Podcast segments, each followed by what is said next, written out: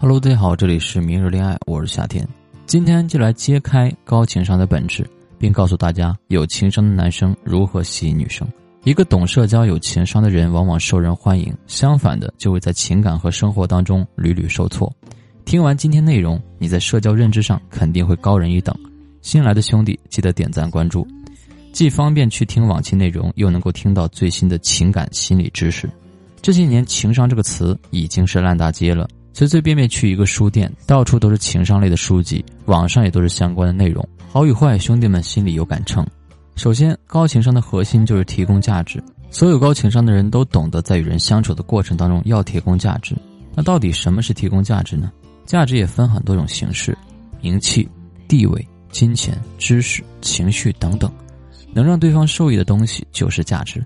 人会本能的被提供价值者吸引，对索取价值者排斥。举个例子，经常会有女生问：“你觉得我多大？”低情商的人会很认真的打量对方，然后去猜测；高情商的人会说：“你看着很年轻，肯定比我小很多吧？”最会回答年龄问题的人就是销售，每次的回答都能够让女性客户笑得合不拢嘴。从逻辑上讲，对方的年龄就是既定事实，在无法改变既定事实的情况下，给予对方情绪上的肯定，是你能够给予他最好的价值。所以，有情商的人会思考对方想要什么，也就是共情能力。为什么女生在遇到“在干嘛？吃了吗？”这种问题时，要么不回复，要么很冷漠？原因就是你得到了价值，而女生什么都没得到。男生就是索取价值者，在你自身没有很高价值的情况下，接二连三的提问会让女生越来越烦，最后排斥你。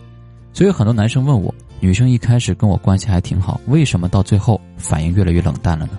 大部分原因就是男生一直在无意识的索取价值所造成的。有情商男生在聊天的时候会分享自我，偶尔呢进行提问。用提供价值的思路来看，最简单的做法就是在对方回答了你的问题之后，对女生的回复做出评价，表达自己的观点或者发散故事。